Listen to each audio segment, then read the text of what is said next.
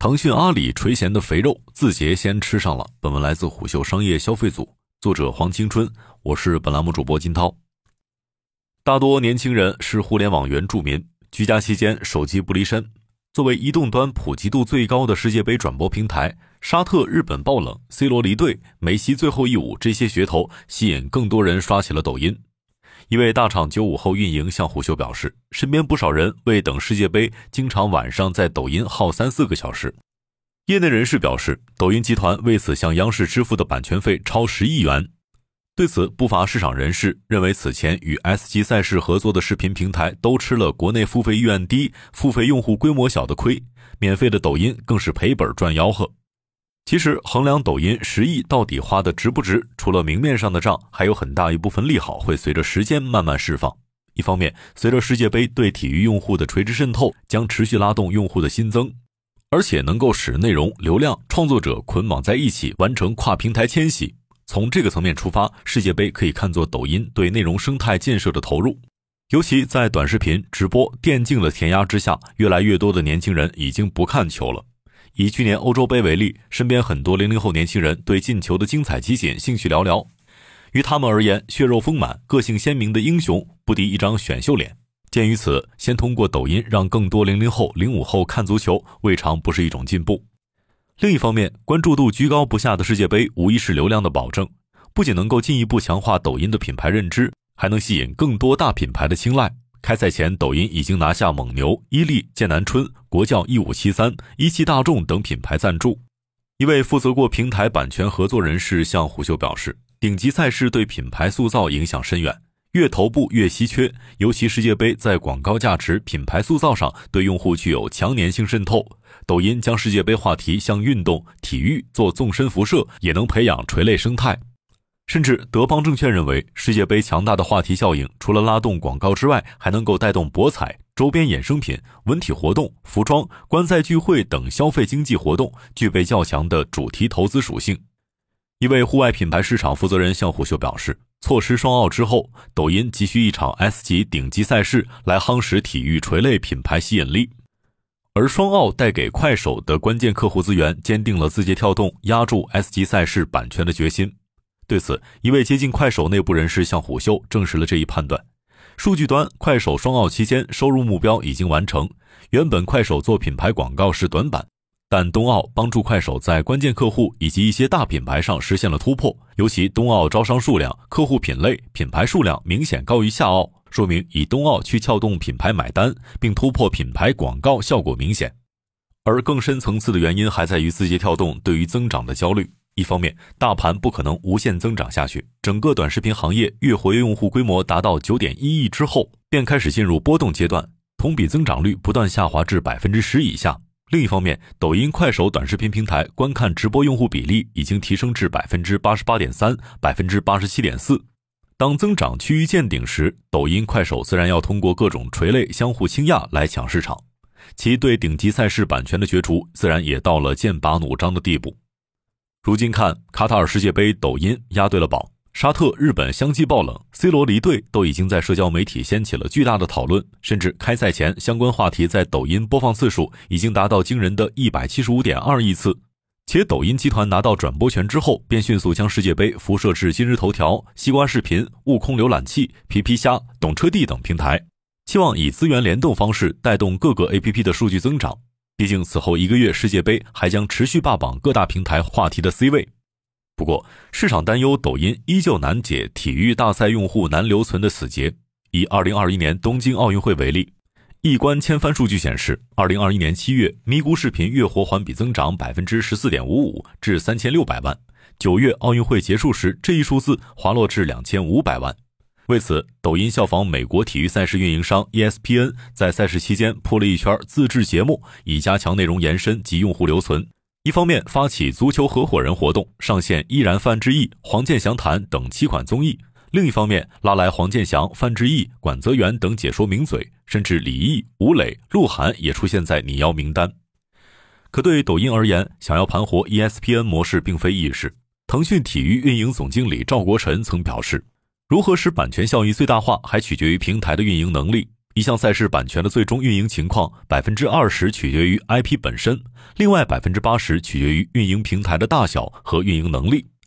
这里的运营能力其实是一个综合指标。某平台前体育赛事版权负责人对虎嗅分析，国际赛事转播平台不仅要提前做多套预案，包括运维人力、解说配置、足够 CDN 带宽、规格足够的新演播室等等，还要对各种可能出现的结果做最坏打算，有兜底能力。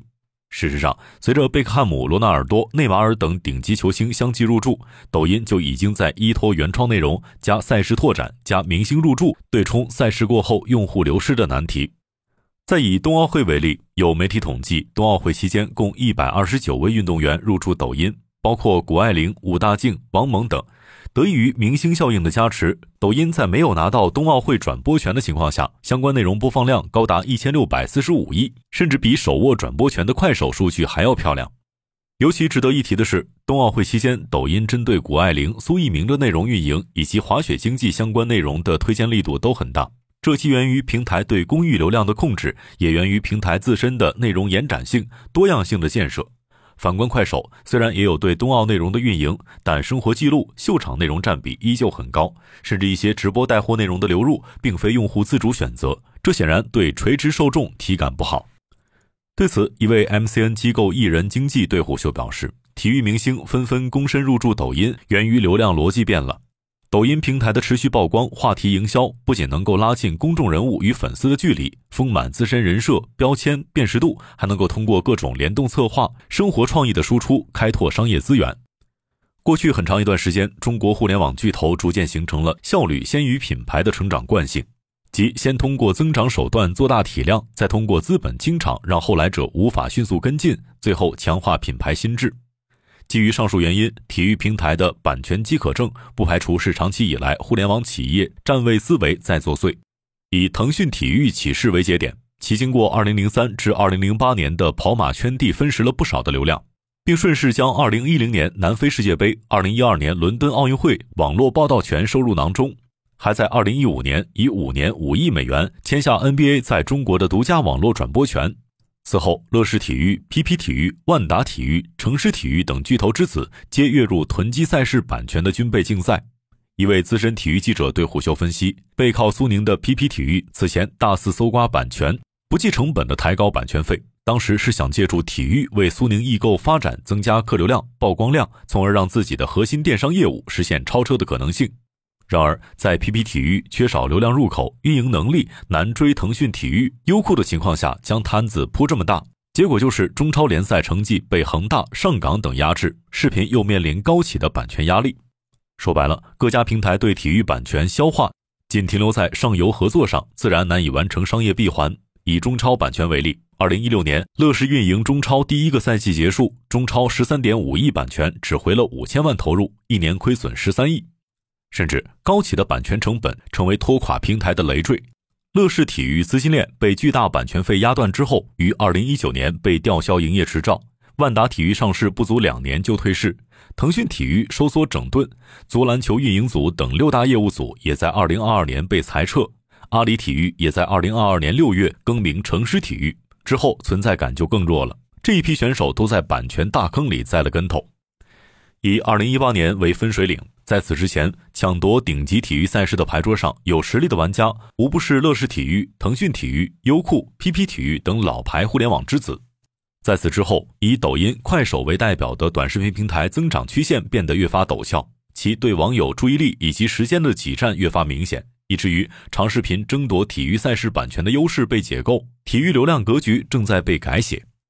抖音、快手通过短视频找到了重塑兴趣图谱的捷径。其在充沛流量的反哺之下，无论直播分享链接还是纯信息流广告，商家短视频插入的商业链接 ROI 都很可观。另一方面，当注意力经济被短视频解构时，流量迁徙的方向代表着巨大的商业潜力。尤其在如何更好消化顶级赛事版权的理解上，短视频从年轻人向泛人群渗透过程中，广告资源、电商资源自然也会向着抖音迁徙。这背后的原因在于，从乐视体育、万达体育、PP 体育到腾讯体育、优酷体育、城狮体育的商业叙事里，赛事转播更多是一门粉丝生意，平台钻营流量层面的精巧算计，版权更像是一锤子买卖，以至于在如何消化天价版权费用这件事上，长视频始终难以找到最优解，只能一点点的通过会员付费、广告招商来填补。而随着顶级体育赛事版权的不断溢价，前几年各大平台天价囤买版权，注定是一场赔本赚眼球的买卖。跟上则源于传统体育平台获取流量投入高、周期长，单个项目风险大。反观短视频平台，拥有更大用户基本盘，且抖音、快手建立的新分销渠道，帮赛事方衍生出更多的二创权益，为平台和用户提供更多的商业化落地场景。此外，抖音和快手还能在传播上通过大量二创 UGC 内容，将枯燥的比赛实况、精彩瞬间剪辑得更适配碎片化时间，进而，在平台即时化、热点驱动的传播特性下，渗透更泛化的人群。长此以往，一场新旧秩序的博弈悄然从流量端转向生态端，而抖音、快手正通过撬动顶级赛事版权，构建起前辈们没有实现的体育蓝图。